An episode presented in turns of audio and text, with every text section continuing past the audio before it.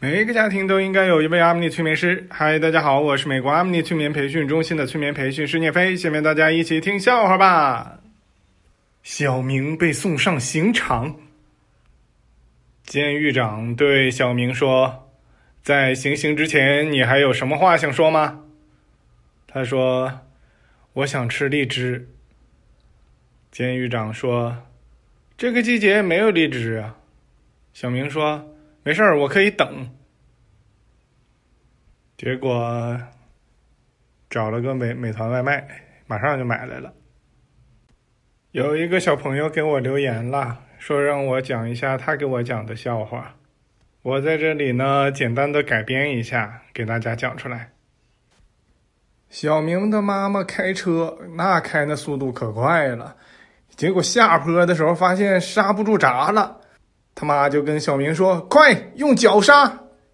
小明打开车门，一只脚蹭在地上，滋，一会儿那个车就停了，给小明疼的呀。他妈说：“咋样啊？”他说：“没事儿，走，咱们继续去旅游去吧。”但是他一直疼啊，这玩了半天，他一直疼。他妈说：“得给你那个腿检查一下。”小明说：“好吧。”于是他妈就拿着他的腿去了医院。小明继续在那旅游。听起来好像有点恐怖啊！小明给自己的手机贴膜全是气泡，于是啊，就找那个祖传贴膜那边去帮他贴。祖传贴膜的人说：“你这是自己贴的吧？”小明说：“是啊。”那贴膜的人说：“你把贴纸给贴上了，你把膜给扔了。”小明和老婆吵架了。明争暗斗，根本谁都不说话。到了晚上睡觉的时候，他还跟老婆抢被子，暗地里使劲儿啊。后来睡到半夜，他模模糊糊的感觉好像老婆在给自己盖被子，把这个被子角啊也都掖好了，然后呢还把他的脑袋呀也盖好了。小明觉得可温暖了。就想原谅老婆，直到他闻到了老婆的屁味儿。不知道你们试没试过？就是那些新手开车的时候啊，如果是过个桥，那桥比较低，他自己头都往下低，他怕撞上。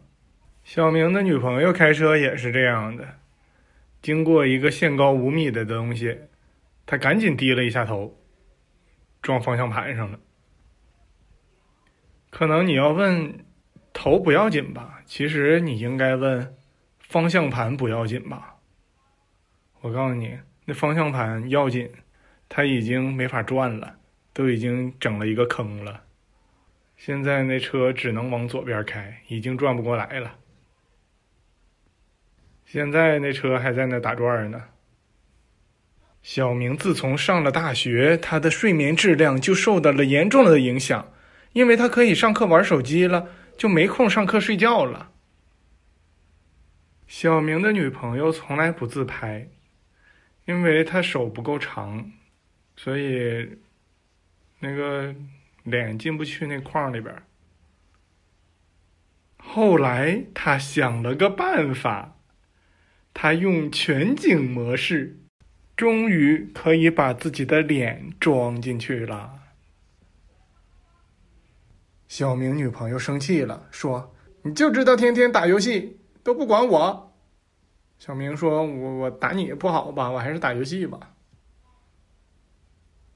小明问店老板：“你们家的娃哈哈怎么有点甜呢？是不是你掺了农夫山泉？”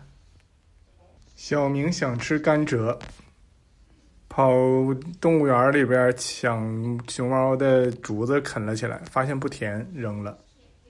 熊猫来找他算账，他跟熊猫打招呼：“大哥，你没睡好啊？都有黑眼圈了。”语文课上，老师让小明念一下那个单词，不对，念一下那个成语。那个成语叫做“破绽百出”。小明也不认识啊，他说“破店百出”。